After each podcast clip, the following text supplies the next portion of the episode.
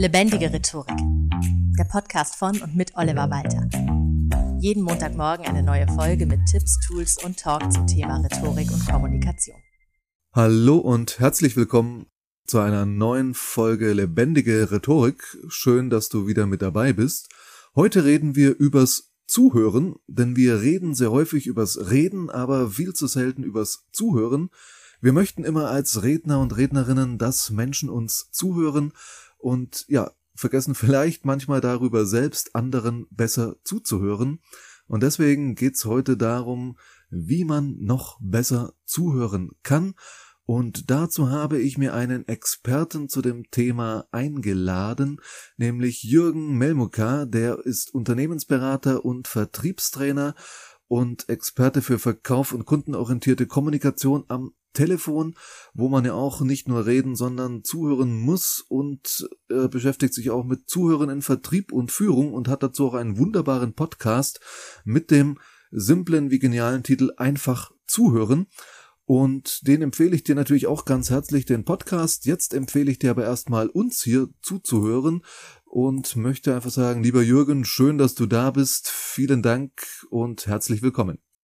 Lieber Oliver, vielen Dank für die Einladung. Ich freue mich sehr auf unser Gespräch.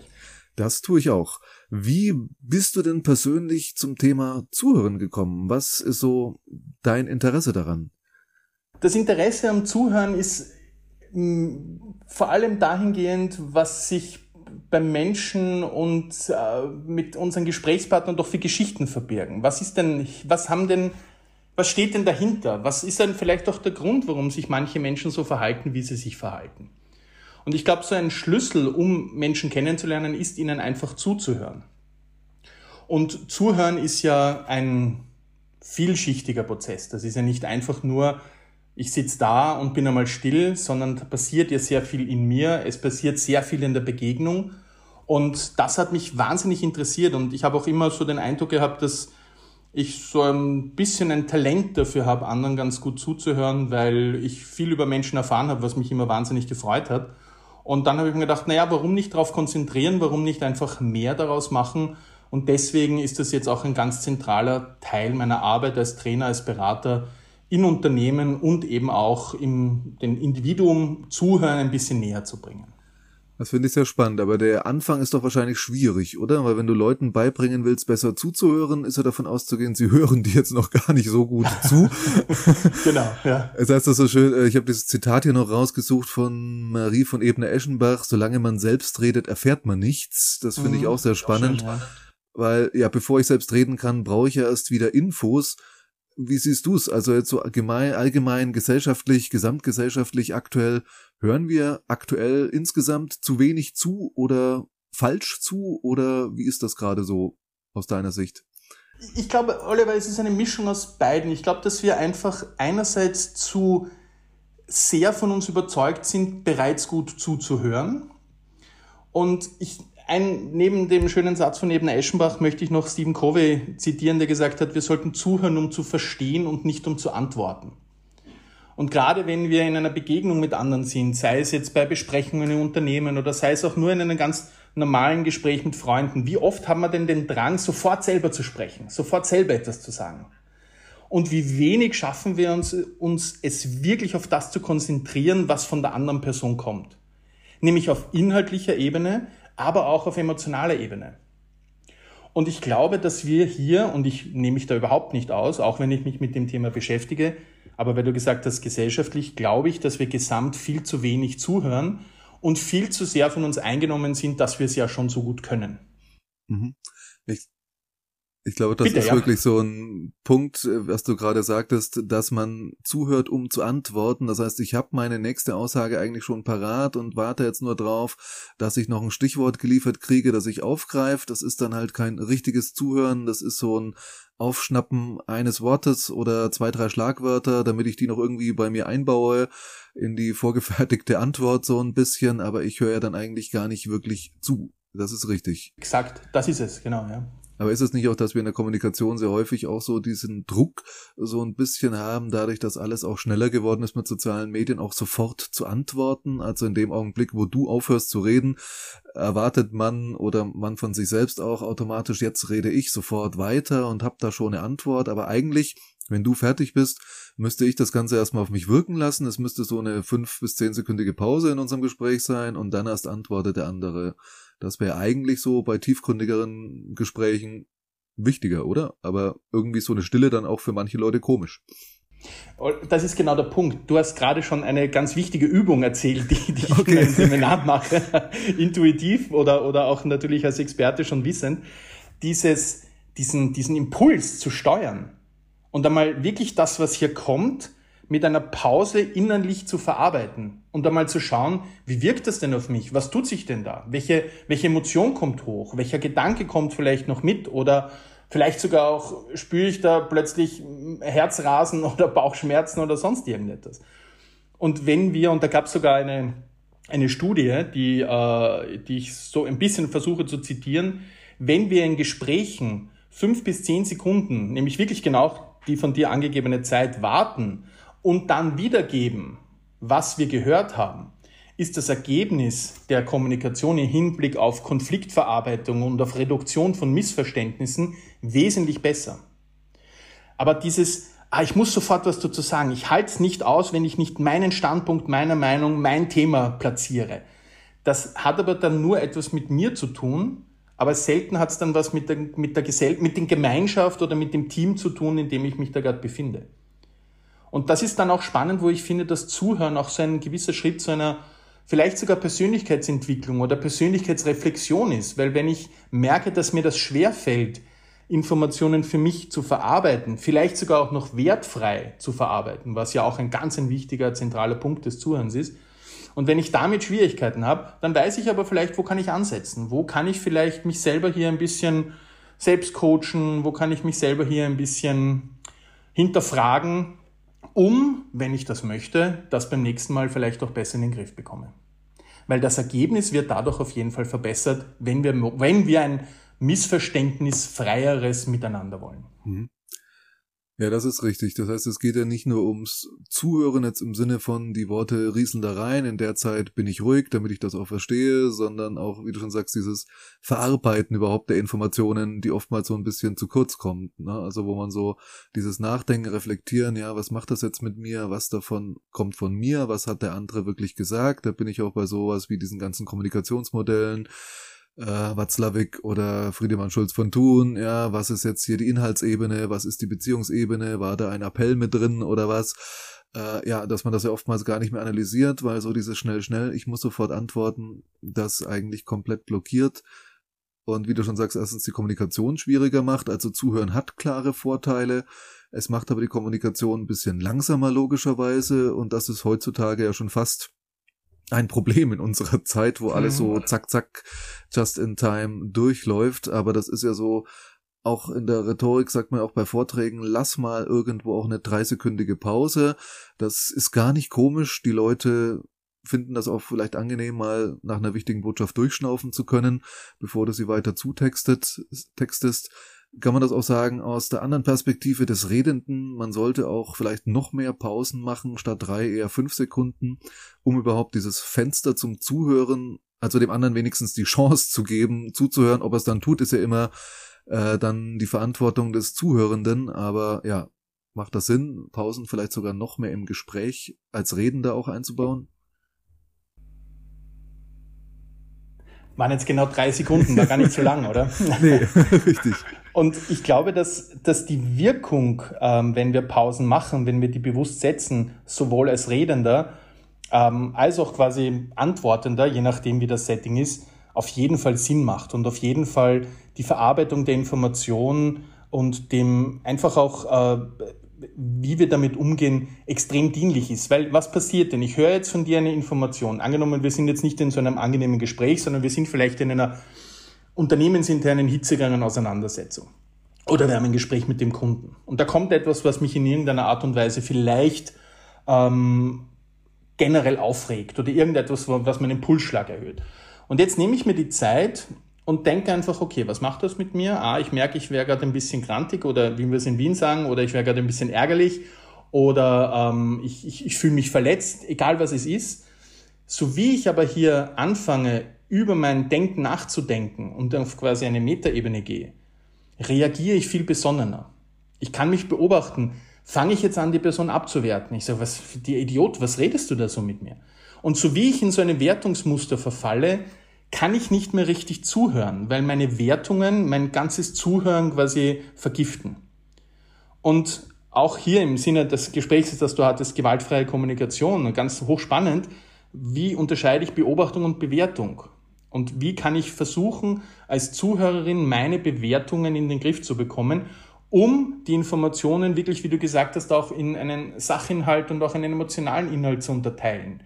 Also es ist, das Zuhören wird oft so ein bisschen als etwas, na ja, das ist was für Introvertierte und das ist so die Therapeutenschiene und ja, also ich bin einer, der redet und ich muss, ich muss, bin extrovertiert, ich bin keiner, der zuhört.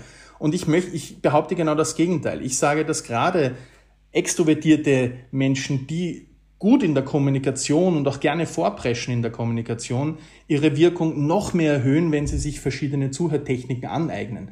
Weil so wie ich Zuhören verstehe, ist es ein wesentlicher Beitrag für ein Gespräch und ist es ein, ein wesentliches Instrument, um ganz viele positive Aspekte zu erzielen.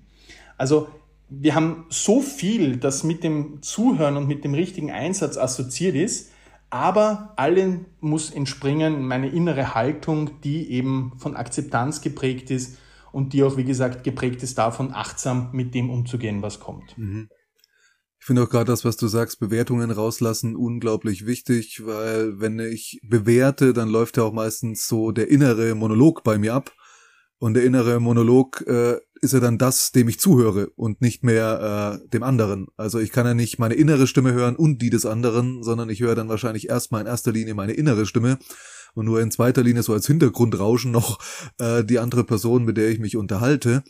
Und ja, das macht natürlich die Kommunikation mit dieser Person dann schwieriger. Eigentlich kommuniziere ich dann mit mir selbst, wenn so die innere Stimme abläuft, der innere Dialog.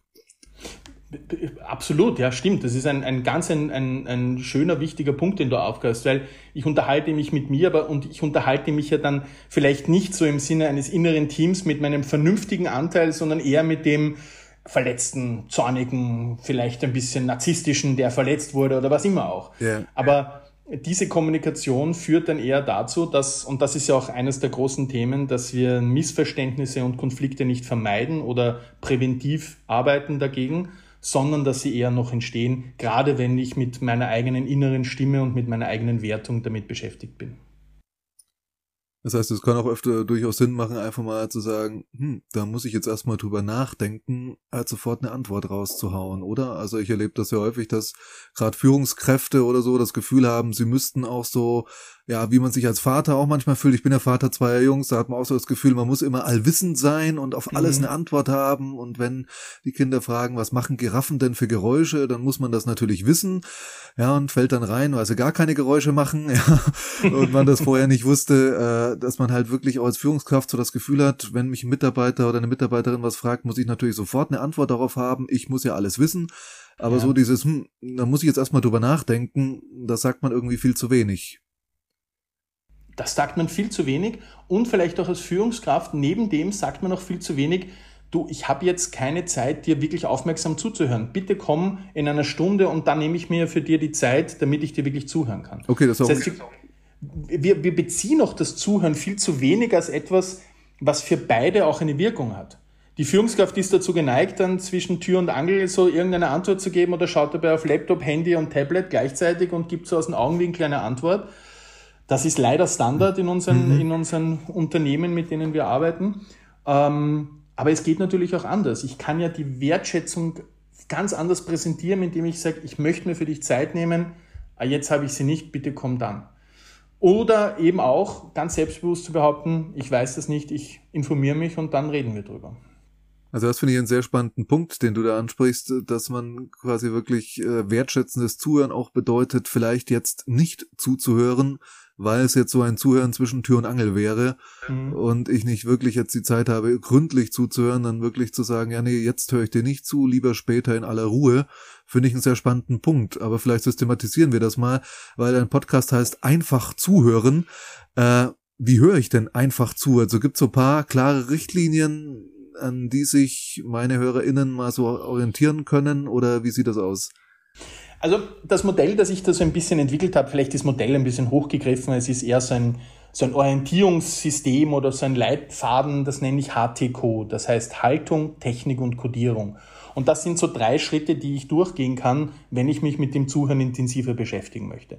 Und wenn ich jetzt einfach zuhören möchte, dann ist der erste Punkt, dass ich mich mit meiner inneren Haltung, mit meiner inneren Einstellung beschäftige. Und das haben wir vorher schon angesprochen. Komme ich in Wertungsmuster? Höre ich nur, glaube ich sofort schon zu wissen, was die Person von mir möchte? Komme mit Interpretationen, denke, ah, ich, das, da, da kommt eh nichts Gescheites, dann bin ich in einer Wertung. Oder schaffe ich es wirklich, mir die Information einfach auf mich quasi einfließen zu lassen, um die Wertung bestmöglich beiseite zu schieben? Schaffe ich es, achtsam zu sein, indem ich quasi auch fokussiert bei der Person und beim Thema bin und wirklich auch den Fokus darauf setze, was kommt hier, wie wird es vorgetragen und was macht das mit mir? Achtsamkeit ist ja in aller Munde und auch hier kann man allein durch tägliche Meditation sein eigenes Zuhören schon ein bisschen optimieren. Mhm. Und ich kann mir die Frage stellen im Sinne der Haltung, bin ich okay, bist du okay? Also unser, das Modell aus der Transaktionsanalyse, das, ähm, das ja eines der schönsten Möglichkeiten ist, so quasi die Augenhöhe zwischen Menschen so ein bisschen zu beobachten. Wenn ich mir denke, was von dir kommt, kann nicht stimmen. Oder auch wenn ich mir denke, alles, was von dir kommt, muss stimmen. In beiden Haltungen bin ich kein guter Zuhörer oder keine gute Zuhörerin, sondern dieses Augen, die Augenhöhe, das, wirkliche, dieses Gefühl der Gleichwertigkeit, wenn ich das lebe, dann kann ich mit Informationen gut umgehen und das ist die Grundvoraussetzung, dass ich diese Haltung lebe. Und dann gibt's die Technik und bei der Technik gibt's eine ganz spannende ähm, äh, Element, nämlich die Verhinderer.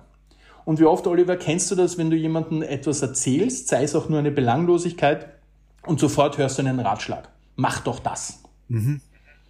Oder du kennst vielleicht, wenn jemand, wenn du jemandem ein Problem mitteilst und der sagt, naja, also so schlimm ist das jetzt aber auch wieder nicht. Die klassische Bagatellisierung. Und da gibt es einige Verhinderer, die wir als Zuhörer quasi als Reaktion auf das, was wir hören, setzen, die sofort aber das Zuhören in eine andere Richtung bringen, nämlich in eine direktive Richtung. Und das ist das, wo wir uns mit der Technik beschäftigen, wo wir uns selber die Frage stellen können, na gut, bin ich jemand, der sofort Ratschläge gibt, ohne danach gefragt zu werden, ohne dazu eingeladen zu werden. Okay, also so dieses Gefühl, ich muss jetzt auch irgendwas tun und nicht nur zuhören, weil zuhören selber vielleicht irgendwie gefühlt nicht wertig genug ist in Anführungszeichen und deswegen haut man dann irgendeinen Ratschlag raus, egal ob der jetzt tauglich ist oder nicht, aber Hauptsache man hat was dazu gesagt, so ungefähr. Genau das ist es, ja. Man, ja. Ich, ich, na, ich höre ja oft in den Trainings, naja, ich muss ja irgendwas sagen. Nein, müssen wir nicht. Das Schöne ist nämlich, dass allein schon die Präsenz schon viel hilft. Oder ich kann mich natürlich auch damit beschäftigen, indem ich tiefer in das Thema einsteige. Und dann sind wir bei den Förderern, indem ich sage, was hat das mit dir gemacht? Wie geht's dir damit? Was, was denkst du darüber? Welche, ich kann in gewisser Weise Fragen stellen, die den, die den, den Gesprächspartner tiefer in sein Thema, es geht immer darum, bei der anderen Person zu bleiben, einsteigen lassen. Ich kann paraphrasieren, das ist auch eine förderte, fördernde Technik. Ich kann quasi wiedergeben, was ich verstanden habe und was ich gehört habe. Und das Spannende ist, und wenn, wenn deine, deine Hörer das vielleicht ausprobieren wollen, wenn sie sich wirklich auf einer anderen Ebene mit dem Zuhören beschäftigen, wenn sie paraphrasieren, wenn sie wiedergeben von dem, was sie gehört haben, dann begleitet man den Gesprächspartner, die Gesprächspartnerin auch dazu, ganz neue Gedanken zu entwickeln, neue Ideen zu finden, das Problem von einem komplett neuen Standpunkt zu betrachten. Und das Schöne ist dann, die Lösung liegt bei der anderen Person. Und die findet sie auch eher, wenn wir gut zuhören. Das heißt, das ist, es ist nämlich das, was das aktive Zuhören, das uns ja in aller Munde ist, zu dem macht, was es ist, nämlich, dass wir aktiv im Gespräch beteiligt sind und die anderen Personen fördern mit unserem Verhalten. Und somit ist es nämlich nicht nur da sitzen und still sein, sondern ein, ein Teilnehmen am Gespräch. Das klingt jetzt schon durchaus so nach Coaching-Grundsätzen, also die man ja auch als Coach ja. Äh, beigebracht bekommt, auch dieses eigene Interessen oder Meinungen rauszuhalten. Mhm. Jetzt ist es ja so, ich habe ja in Gesprächen aber oftmals ja schon ein eigenes Interesse oder eine eigene Meinung, sei es in Diskussionen politischer Art oder ja, nehmen wir irgendwie Mitarbeiter, Zielgespräch, ja, da habe ich als Führungskraft ja auch so eine Richtung, in die das Ganze eigentlich gehen soll. Das heißt, setzt, würdest du sagen, dieses Zuhören, gerade in der Achtsamkeit, so wie du es jetzt beibringst Leuten, sollte man immer einsetzen oder ist das schon was, was ich dann gezielt mache und manchmal ist es auch okay, nicht so genau in diesem Sinne zuzuhören, weil ich ja in einem Gespräch auch eher der andere Part sein will. Also ist so dieses Switchen zwischen beiden Positionen nicht auch wichtig oder ja, wie stark würdest du sagen, sollte dieser Switch dann auch erkenntlich sein für die beiden Gesprächsteilnehmenden? Ich denke, der Switch ist extrem wichtig, um seine eigene Effektivität, sei es als Führungskraft, sei es als Teamleiter, sei es als, als Verkäufer, je nachdem, ähm, einfach auch zu erhöhen. Ich glaube schon, dass es notwendig ist, in, die, in der Rolle, den Hut, den man gerade aufsetzt, ähm, vielleicht das Zuhören nicht nur in den Mittelpunkt zu stellen, weil bei einem Auftragsgespräch ist vielleicht wichtig zu hören, hat die andere Person verstanden, aber es ist doch eher wichtig, die Inhalte prägnant und sicher rüberzubringen ausschließlich nur auf der äh, Schulz von Thun Selbstoffenbarungsseite der anderen Person zu sein, also im vierten Ohr, das, das wir vorher noch aufgezählt haben, reicht wahrscheinlich nicht, sondern ich brauche schon eine, eine, eine Klarheit darüber, wie schaut meine Rolle aus und wie hoch muss die Skala quasi des Zuhörens gerade ausgeprägt sein. Ja. Wenn ich aber mit der Grundhaltung hineingehe, dass ich mir sage, okay, ich, ich lebe das generell und mir ist es generell wichtig und es ist ein Teil meines Wesens geworden, dann werde ich auch in, in Zielgesprächen und in Mitarbeitergesprächen den Teil, wo der Mitarbeiter, die Mitarbeiterin erzählt, vielleicht anders gestalten, vielleicht tiefer zuhören, vielleicht meine Wertungen rausnehmen, aber dafür wiederum den Wertungsschalter oder den, den, den eigenen Interessenschalter andrehen, wenn es einfach auch die gemeinsame Zielsetzung erfordert. Es soll nämlich kein, wie gesagt, wenn wir hier das Zuhören einsetzen, grenzt sich deswegen vom Coaching ab, weil wir hier nicht zwingend ein Ziel verfolgen, ein gemeinsam definiertes, sondern eher das Thema ist, dass ich sage, wie kann ich durch mein Zuhören unterstützen, dass die Person A sich wohlfühlt und B vielleicht auf neue Ideen kommt, ohne das aber vorher vielleicht auch in einer gemeinsamen Zielsetzung zu definieren. Gibt's denn so allgemein oder auch speziell jetzt äh, gerade auch Themen, wo du sagst, äh, es gibt auch Gespräche, da hörst du auch nicht mehr zu? Also es gibt also Themen, die will man nicht mehr hören, da hat man irgendwann auch ja die Nase voll. Dann gibt's das, wo du auch sagst, nee, dir höre ich jetzt nicht mehr zu oder sagst du, zuhören ist an sich immer wichtig? Ähm, ist, also ich sag schon, dass es an sich immer wichtig ist. Ich würde jetzt aber äh, natürlich hier nicht die Wahrheit sagen, wenn ich sage, ich kann immer in jeder Situation 100% aufmerksam zuhören. Ich glaube, was mich persönlich betrifft, wo ich mir schwer tue, sind so Schleifen, wenn Menschen immer das Gleiche erzählen. Das ist schon etwas, was herausfordernd ist. Dann, ähm, und was mir schwer fällt, ich bin ehrenamtlich im Krankenhaus als Seelsorger tätig und höre dort eben kranken Menschen zu. Und wenn es dann wirklich schwere Fälle ist, das ist hart. Mhm. Also da, da, da brauche ich auch gute Supervision und viel, viel Unterstützung weil man sehr schnell zu, zu ganz blöden Reaktionen kommt, na ja, so schlimm ist es ja nicht. Doch, es ist schlimm. Und sowas darf man natürlich nie sagen. Mhm. Und, und ähm, zum Glück ich, konnte ich es auch noch abwenden, das so zu antworten. Aber es, es, ist schon, es ist schon eine Herausforderung. Aber man wächst an den Herausforderungen. Mhm. Das ist ein guter Punkt. Das heißt, du übst das Zuhören sozusagen auch automatisch bei so einer ehrenamtlichen Tätigkeit natürlich genau. sehr intensiv letztendlich. Ja, ist auch, ist auch wirklich ein etwas total Bereicherndes und Schönes. Mhm.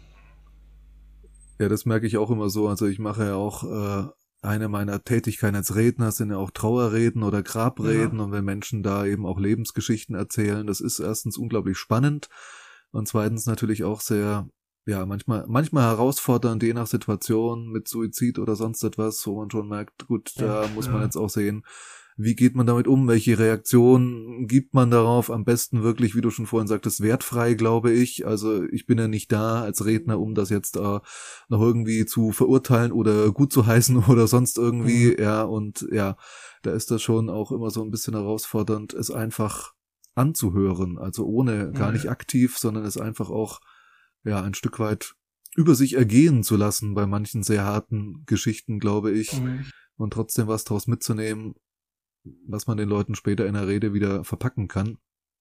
Es aushalten ist, glaube ich, gerade in dem Punkt ganz, ganz wichtig, gell? Ja, manchmal schon. Also, dass man sagt, mhm. gut, das muss ja jetzt auch raus. Also dieses Bedürfnis, gerade in solchen Situationen zu reden, ist ja bei den Trauernden sehr groß und mhm. ja, entsprechend muss man zuhören, auch wenn man vielleicht das Bedürfnis hat, das möchte ich jetzt eigentlich gar nicht hören, ja. aber das gehört dann halt zum Job auch dazu. Ich denke, das war bei dir als Seelsorger erst recht so, dass da Leute kommen, die vielleicht auch niemanden zum Reden haben und das muss dann auch einfach raus. Und wie du schon vorhin sagtest, manchmal geht's wirklich drum zuzuhören. Man gibt ja auch energetisch oder einfach von der Körperhaltung her ein Feedback. Man muss ja gar nichts sagen, sondern einfach dieses jemand ist wirklich bewusst da und hört wirklich mit beiden Ohren zu. Und das allein tut Menschen dann auch schon oft gut. Nämlich Menschen, die vielleicht auch teilweise nie die Erfahrung gemacht haben, dass ihnen zugehört wird. Die vielleicht in, in Beziehungsstrukturen waren, wo sie immer erlebt haben, abgewertet zu werden, wo sie immer erlebt haben, dass das, was ich sage, nicht stimmt oder dass das, was ich sage, nicht, nicht wert ist zuzuhören. Mhm. Und plötzlich erleben sie, und da möchte ich jetzt nicht mich als Beispiel nehmen, aber plötzlich erleben sie, dass Menschen äh, in der Begegnung mit ihnen auf einmal aufmerksam sind, zuhören, das wertschätzen, was, was man hört. Und das führt auch zu einer Erhöhung der Selbstwirksamkeit. Also das ist schon etwas, was Menschen wirklich mitnehmen können. Und ohne dass viel Reaktion von der zuhörenden Seite kommt, tut das den anderen schon gut. Und das, das ist auch so etwas, was ich gern mitgebe, so dieses, es reicht schon da zu sein. Mit, mit Leib und Seele nur da sein, tun wir unserem Umfeld schon wirklich etwas sehr, sehr Gutes. Das finde ich schon mal einen sehr, sehr schönen Schlusspunkt eigentlich für das Gespräch. Möchte aber noch ganz kurz zum Schluss darauf eingehen. Wenn jetzt meine HörerInnen Interesse daran haben, sich mehr mit dem Thema Zuhören zu beschäftigen, außer dass sie deinen Podcast dann hören sollten, den ich in den Show Notes natürlich auch verlinke. Danke. Was kann man denn sonst von dir konkret an Unterstützung bekommen? Wie sieht's aus im Bereich Training, Coaching? Hast du da Seminare oder machst du da Einzelcoaching oder wie arbeitest du üblicherweise mit Leuten, die besser zuhören möchten? Genau wie du angesprochen hast mit Seminaren und in Coachings. Ich habe auf www.zuhörakademie.at, also das OE für Ö, mhm. ähm, Zuhörakademie.at, da findet man mein Angebot und die Konzentration ist auf betriebliches Zuhören. Das heißt einerseits, wie können Unternehmen zuhören, mehr zu einem lebenden Faktor der Unternehmenskultur machen. Und da gibt es natürlich Seminare, gibt es Coachings, gibt es Trainings, Übungen, Webinare, gibt es einiges im Angebot. Und selbstverständlich für alle, die interessiert sind, freue ich mich sehr auf Kontaktaufnahme. Ich höre sehr gern zu, was, was der Wunsch ist und, und um was es geht. Sehr schön. Ich habe dir auf jeden Fall auch sehr, sehr gern zugehört. Äh, verlinke deine Zuakademie auch auf jeden Fall in den Show Notes und ja, hoffe, du, liebe Hörer, liebe Hörerin, hast auch sehr gerne zugehört. Vielen Dank auf jeden Fall fürs Zuhören. Vielen Dank, lieber Jürgen, fürs Gespräch und ja, von daher bis zur nächsten Folge Lebendige Rhetorik. Vielen Dank fürs Zuhören. Tschüss.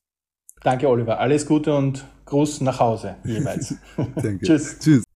Das war Lebendige Rhetorik, der Podcast von und mit Oliver Walter. Jeden Montagmorgen eine neue Folge mit Tipps, Tools und Talk zum Thema Rhetorik und Kommunikation. Wenn du Oliver Walter als Experten für lebendige Rhetorik buchen möchtest, schau doch mal auf www.walter-oliver.de.